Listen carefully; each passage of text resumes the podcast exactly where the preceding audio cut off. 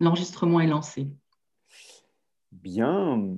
Bonjour à toutes et à tous. Je suis ravi de vous retrouver pour un nouveau podcast, Exploration, le podcast qui mêle recherche et RH. Et aujourd'hui, j'ai la joie d'accueillir Marie-Rachel Jacob. Bonjour Marie-Rachel. Bonjour. Bonjour à toutes et à tous. Marie-Rachel, nous sommes ravis de vous accueillir ce matin. Alors Marie-Rachel, euh, c'est mon exercice favori, c'est de pouvoir vous présenter. Vous êtes professeur, chercheur à EM Lyon Business School. Oui. Et vous travaillez sur la transformation du travail et de l'emploi. Vous avez fait une thèse sur la collaboration entre salariés et les travailleurs extérieurs. Quand on parle de travailleurs extérieurs, c'est les intérimaires, stagiaires, etc. C'est ça? Tout à fait. Et vous êtes en train de, en ce moment, travailler. Vous allez euh, on espère rapidement sortir euh, cette, euh, cette étude, ce travail sur le, ce que vous appelez le paradoxe français. Alors, paradoxe français, je vais essayer de, de donner une définition de, ce que vous appelez, vous, le paradoxe français, c'est d'explorer le différentiel entre les aspirations des salariés. Alors, quand on parle de salariés, hein, ce sont les salariés, je dirais, classiques dans l'entreprise, qui représentent plus de 70% de la population des personnes en emploi qui ont un CDI, en fait, hein, le, le sacro-saint CDI. Tout à fait. Donc, voilà, donc vous, vous, vous, tentez d'explorer le différentiel entre les aspirations de ces fameux salariés et ce que proposent les entreprises réellement et les tensions que ça génère et qui peut-être deviennent plus exacerbées par la Covid. Tout à euh, fait. C'est ça. Et donc, alors du coup, première question, euh, Marie-Rachel. Euh, vous allez nous en dire un petit peu plus sur votre travail, mais surtout en quoi la situation de la Covid change la donne dans les aspirations des salariés? Donc, vous avez tout à fait raison. Effectivement, en France, on a cette euh, caractéristique avec une, population en emploi qui est, qui est, très majoritairement en contrat à durée indéterminée. Mmh. Ce chiffre est stable depuis une vingtaine d'années. Euh, donc, ça reste quand même la norme d'emploi euh, réelle des personnes qui travaillent. Et donc, pour revenir effectivement à la, situation de, la Covid, c'est l'expérience du confinement euh, débuté en mars l'année dernière, effectivement, qui a introduit une rupture dans les modes de vie habituels de la plupart euh, des personnes en France. Donc, euh, on a pu mener une vie différente avec effectivement un vécu au travail, un vécu du travail qui a été bouleversé à la fois pour ceux qui ont continué à travailler, mmh. soit en se rendant sur site pour les, métiers qui étaient vraiment nécessaires de, de, faire sur site, ou alors les personnes qui ont travailler depuis leur domicile, donc en situation de confinement, et même ceux qui ont dû arrêter complètement euh, de travailler. Donc la vie a été différente. Et là, on est à un an de contexte Covid. Donc même si on a réussi à récupérer euh, quelque part une certaine normalité dans, dans, la façon de travailler, on a forcément toutes et tous on s'est posé des questions, on a cherché à savoir un petit peu ce qui se passait, on a réfléchi à ce qui était en train de se passer. Et donc, euh, des aspirations euh, sur le travail qui étaient déjà présentes hein, avant euh, la situation Covid, finalement, se sont renforcées. Et donc, c'est pour ça qu'aujourd'hui, on entend beaucoup hein, des discours autour de, de, personnes qui cherchent un travail qui ait du sens, qui permettent de s'épanouir, mais aussi, finalement, de laisser du temps pour les sphères familiales, amicales, associatives, donc de pouvoir s'investir aussi dans une vie hors travail et hors travail salarié pour le coup. En même temps, euh, on observe aussi, euh, déjà avant la Covid, des insatisfactions hein, sur, sur l'emploi, sur le contrat de travail, la façon effectivement de, dont le travail est encadré dans les entreprises. Donc, mmh. c'est ce fameux paradoxe français. Et euh, aujourd'hui, en plus, effectivement, des inquiétudes liées à l'emploi qui, qui, augmentent avec, avec le contexte effectivement de crise économique et sanitaire. Donc effectivement, la tension aujourd'hui, elle est vraiment à son comble, puisqu'à la fois les besoins des entreprises, sont imprévisibles, hein. on ne sait pas euh, comment le, marché va évoluer, on ne sait pas ce qui va se passer, quelles sont les décisions qui vont être prises euh, par les gouvernements, et en même temps, voilà, des souhaits des salariés qui sont plus exigeants autour euh, d'une qualité de travail, voire de la qualité de vie au travail. Et vous ne pensez pas que les entreprises aujourd'hui font vachement d'efforts? Alors, je pense effectivement que euh, la plupart des entreprises, notamment qui sont dans une logique véritablement de stabilisation hein, de, leur main-d'œuvre, effectivement de développer leurs salariés, mmh. font beaucoup d'efforts. C'est effectivement des missions qui sont euh, prises très au sérieux par, les personnes qui occupent des postes de direction des ressources humaines. En revanche, effectivement, le, point que je voudrais partager avec vous aujourd'hui, c'est de dire bah, peut-être qu'on ne regarde pas au bon endroit, puisque euh, cette tension effectivement entre les aspirations autour du travail et les conditions d'emploi, elles se font quand même dans ce cadre particulier qui est le contrat à durée indéterminée, et donc qui implique ce lien de subordination qu'on ne peut pas dépasser. C'est-à-dire que dans tous les cas, euh, les salariés sont des subordonnés. Et donc, vous voyez bien là que la question de l'autonomie individuelle, hein, de ce qui permet effectivement de, de pouvoir être créatif dans son travail, de pouvoir se réaliser pleinement, elle reste finalement extrêmement euh, circonscrite à euh, ce qui est contenu dans l'échange salarial et dans le, contrat, dans le contrat de travail. Et cette tension que vous percevez finalement, ou que vous mettez en avant entre l'entreprise et le ou la salariée, est-ce qu'il n'y a pas eu aussi une tension? Alors, je, fais un flashback hein, euh, sur euh, cette dernière année. Il n'y a pas eu une tension entre salariés, entre salariés en CDI. Je m'explique. Vous l'avez mentionné rapidement, mais euh, il y avait des travailleurs qui étaient obligés d'aller travailler au bureau pendant que d'autres ont eu le loisir, ou, je ne sais pas, c'est pas le loisir, c'est un, peu, nul, mais euh, la, possibilité de travailler depuis chez eux. Et donc, du coup, ça crée aussi peut-être une tension entre travailleurs. Vous, pensez qu'il y a aussi cette tension-là? Ce n'est pas forcément qu'entreprise et salariés, ça peut être aussi entre salariés? Alors, tout à fait. En revanche, vous voyez qu'on n'est plus sur le même, euh, la même problématique. C'est-à-dire qu'on va rentrer effectivement dans, dans, ce que certains de mes collègues à EM Lyon Business School euh, étudient autour de la justice organisationnelle. Ah C'est-à-dire, effectivement, comment est-ce qu'on mm. traite équitablement euh, les personnes qui travaillent euh, dans la même équipe, dans la même direction, dans la même entreprise. Et vous avez raison, effectivement, qu'il y a euh, un sujet extrêmement brûlant hein, autour de, cette injustice au sein de la même entreprise dans effectivement la manière de, traiter et de demander hein, des, exigences différentes entre, euh, entre les, différentes personnes hein, qui sont euh, en CDI dans l'entreprise. Mais vous avez raison, c'est un autre sujet.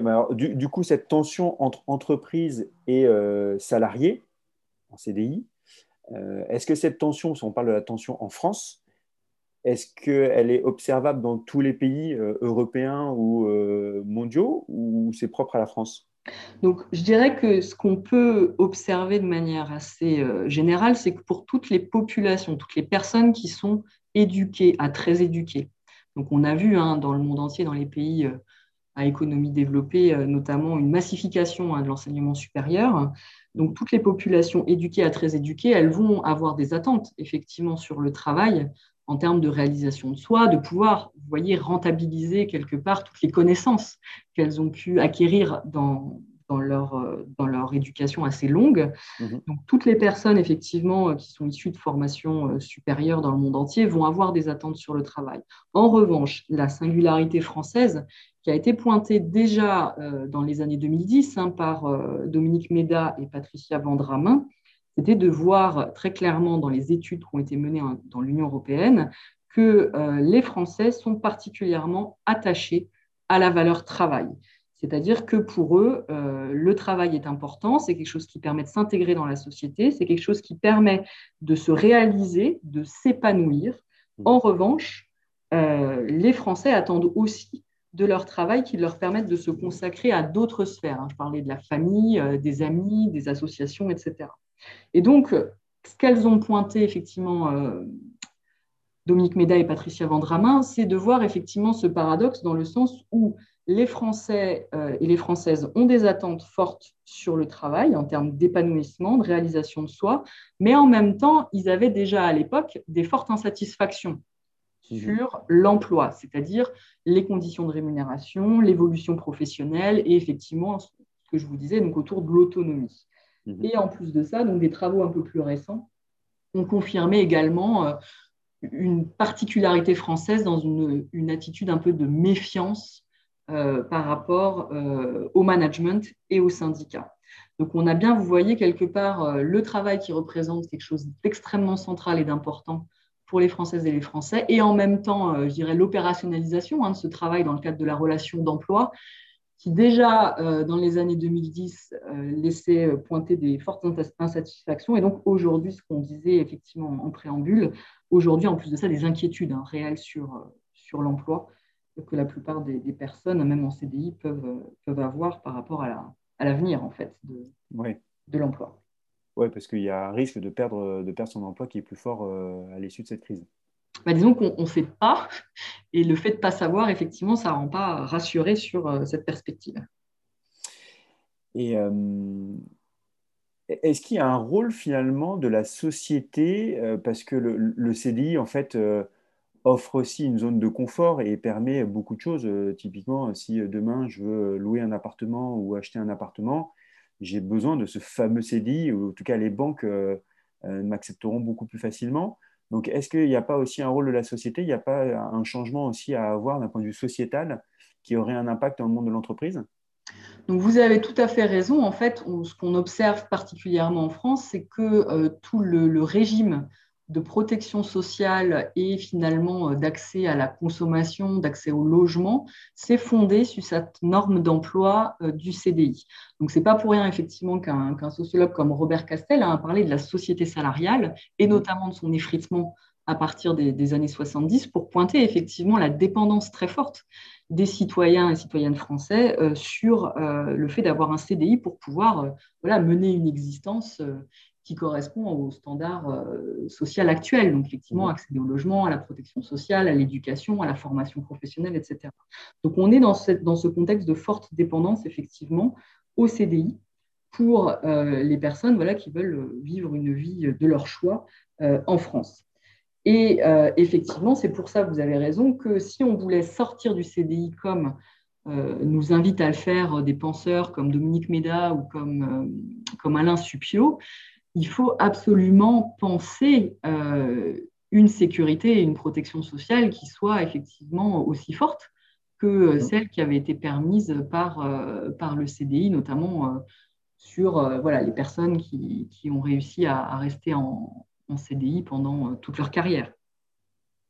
Mais euh, du, coup, euh, quelles seraient les solutions face à, ce paradoxe? C'est quoi? C'est le CDI mort, vive, vive le CDI Ou il faut réinventer le dialogue social Donc, on va parler rapidement des syndicats.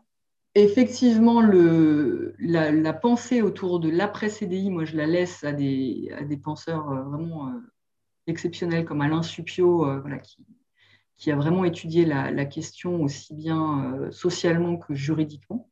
En revanche, euh, c'est vrai que pour, euh, j'enseigne le management stratégique des, RH à mes, aux personnes effectivement qui sont à, à Business School. Et ce que je propose effectivement, c'est de, pour l'instant, en attendant effectivement de pouvoir passer à un autre système, de pouvoir quand même regarder ce qu'on peut faire dans le cadre euh, de cette relation salariale, dans le cadre du contrat à durée indéterminée. Et euh, moi, ce qui me semble important, c'est vraiment de revenir à cette définition même de ce que c'est que le, contrat à durée indéterminée, et notamment euh, le lien de subordination juridique mhm. entre la personne salariée et l'organisation qui l'emploie, qui est quand même quelque chose de, très fort. C'est-à-dire que effectivement, dans cette relation de subordination, la personne salariée, elle renonce euh, à sa liberté pour pouvoir justement euh, acquérir une protection, une sécurité et donc l'accès à la protection sociale et puis à la, à la vie euh, sociale de, telle qu'on la vit aujourd'hui. Mmh. Et revenir à, ce fondamental, c'est de se dire aussi que par définition, le travail qui est fait dans l'entreprise est un travail hétéronome, donc par opposition à un travail autonome, c'est-à-dire que le, la personne salariée, elle ne décide pas hein, du contenu de son travail, de ce qu'elle fait exactement. Elle peut avoir des marges de manœuvre. Hein, et ce qu'on voit aujourd'hui quand même euh, pour les, personnes en, CDI, c'est des marges de manœuvre sur euh, quand est-ce qu'elles peuvent réaliser différentes tâches. Enfin, voilà, le, travail s'est quand même euh, amélioré en quelque sorte depuis notamment l'organisation du travail scientifique, le Fordisme, le travail à la chaîne, etc. Donc on voit quand même en France notamment des, postes de travail qui, permettent quand même une certaine marge de manœuvre à la personne salariée. En revanche, c'est vrai que parler d'autonomie individuelle, moi, ça me paraît contre-productif dans le sens où euh, ça ne convient pas en fait à cette définition euh, intrinsèque en fait du, lien de subordination et de ce que ça représente réellement pour la personne salariée et pour l'organisation qui l'emploie. En revanche, euh, ce qui me paraît quand même possible dans ce lien de subordination, c'est de travailler peut-être un peu plus que, que ça ne l'est aujourd'hui, l'autonomie collective. Donc, ce n'est pas quelque chose qui est récent. On a vu depuis les années 50 des organisations du travail de type équipe semi-autonome, mhm. euh, qui venaient justement euh, contrer un petit peu les, dérives euh, de l'organisation scientifique du travail, du travail à la chaîne, etc. Et ces équipes semi-autonomes ont quand même permis de placer l'autonomie, vous voyez, à un niveau un peu collectif, où mhm. les personnes pouvaient avoir plus de, de marge de manœuvre entre elles pour s'organiser, pour prendre des décisions sur la production, notamment. Et est-ce que cette. Alors, euh, vous, donc vous évoquez la, question de l'autonomie collective. Est-ce que pour vous, vous avez évoqué aussi le travail hétéronome, est-ce que le travail hétéronome est l'autonomie collective? Ou, ou, alors, peut-être, je reformule aussi ma question pour nos auditeurs et auditrices, euh, et puis pour vous. Euh, est-ce qu'en fait, l'entreprise nous contraint à, à ne pas pouvoir travailler en autonomie individuelle, mais nous offre la possibilité, de ce que je comprends, de travailler en autonomie collective et qui rend en fait le travail hétéronome. Donc, je dirais que si on se place d'un point de vue individuel, la personne mmh. salariée, elle est dans un travail hétéronome, puisqu'il y a ce lien de subordination mmh. euh, qui est constitutif euh, du, CDI, hein, mais encore une fois, c'est une forme historique hein, de la relation d'emploi. J'insiste, hein, ça n'a pas toujours été le cas, etc.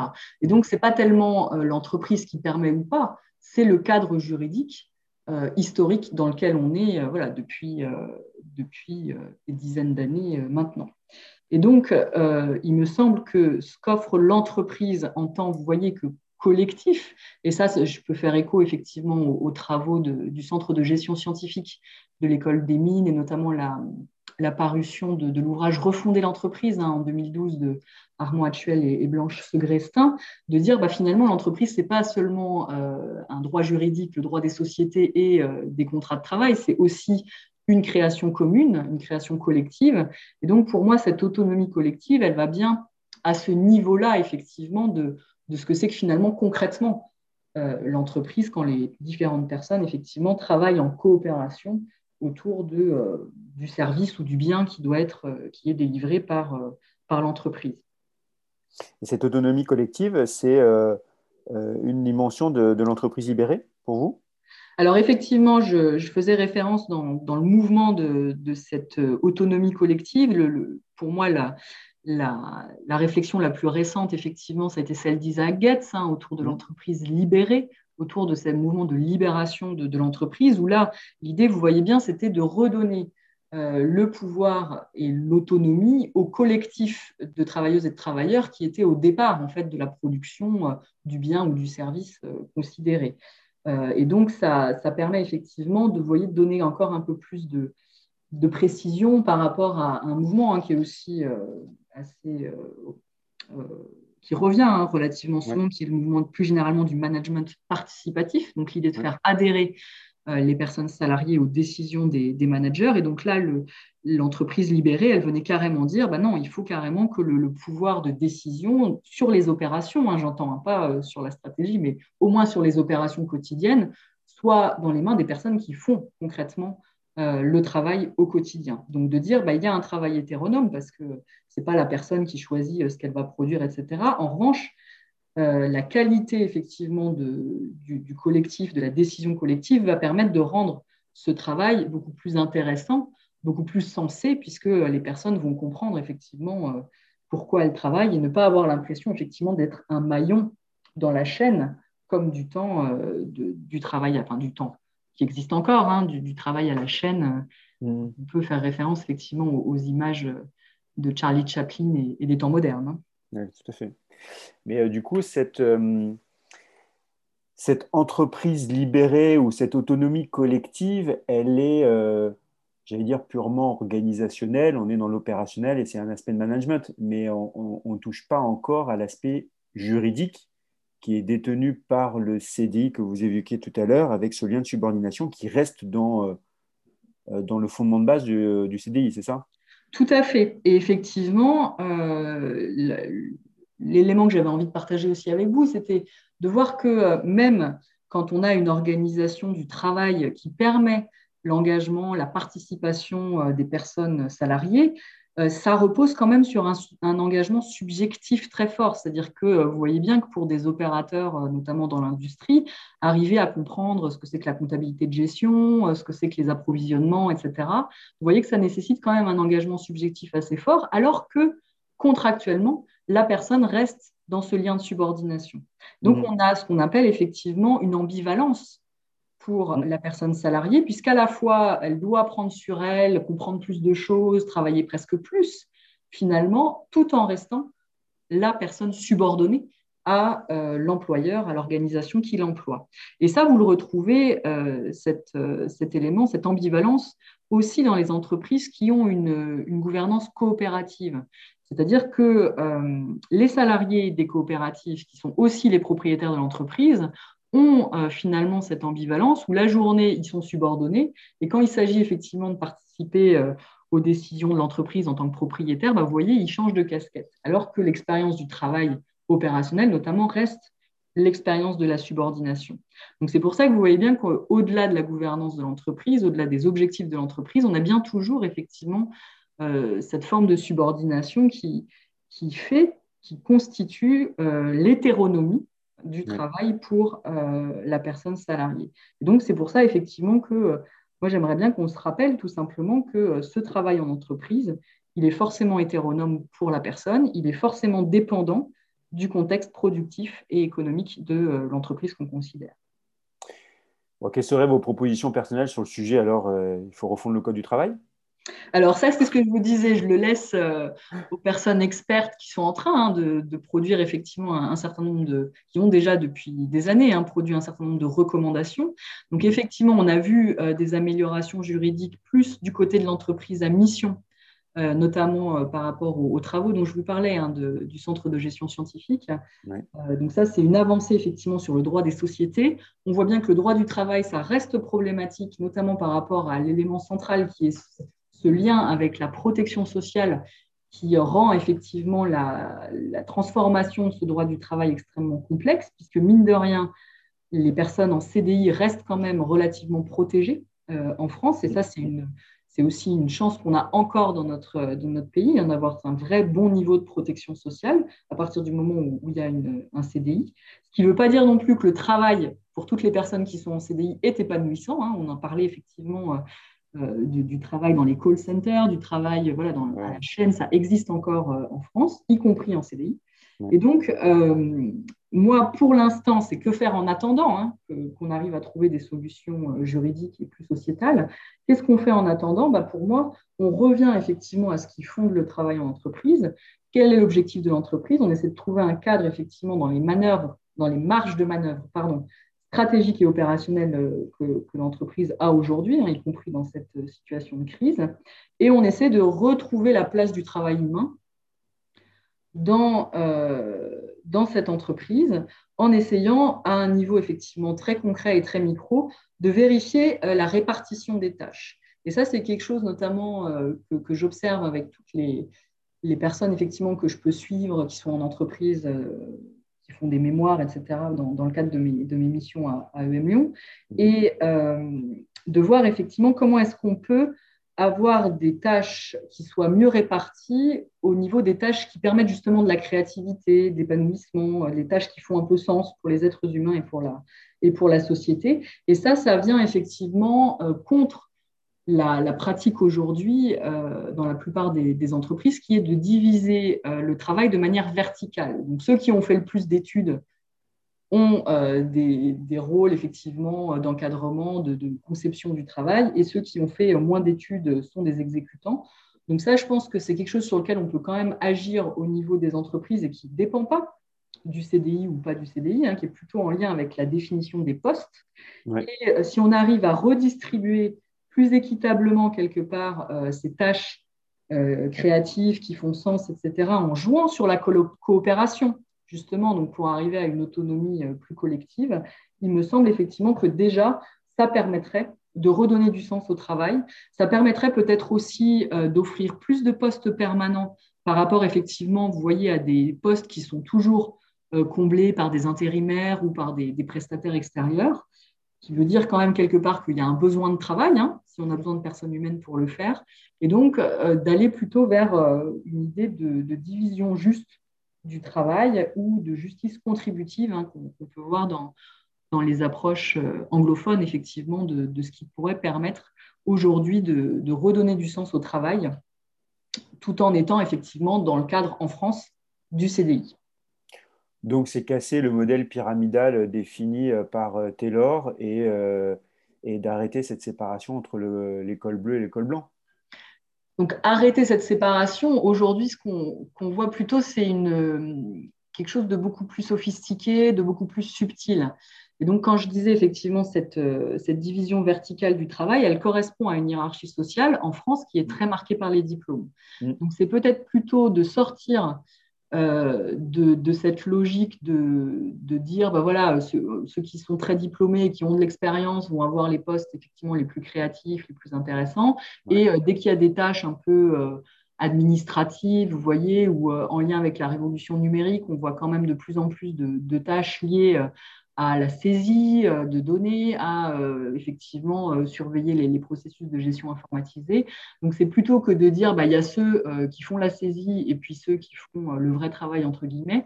L'idée, c'est plutôt effectivement d'essayer de répartir ces tâches qui, de toute façon, sont aujourd'hui déjà réparties. C'est-à-dire qu'on voit de plus en plus quand même de, professionnels, hein, au sens de personnes qui sont dans des fonctions bah, comme moi, euh, professeur-chercheur, avocat, médecin, ces personnes-là passent de plus en plus de temps effectivement à, saisir des informations dans les bases de données, dans les, logiciels de gestion. Et donc, plutôt de se dire bah, on va euh, redonner ces tâches à des personnes euh, qui sont moins qualifiées, l'idée c'est plutôt de penser l'interaction, de penser la collaboration entre des personnes effectivement qui soient peut-être moins diplômées mais qui peuvent participer aussi à des tâches euh, créatives ou des tâches à, haute euh, valeur ajoutée. Et on voit bien dans, le domaine médical, hein, il y a eu quand même une montée en, compétences de la part euh, de, postes d'infirmiers, on pense aux sages-femmes, etc., qui font aujourd'hui des tâches un peu plus techniques en collaboration avec, avec les médecins.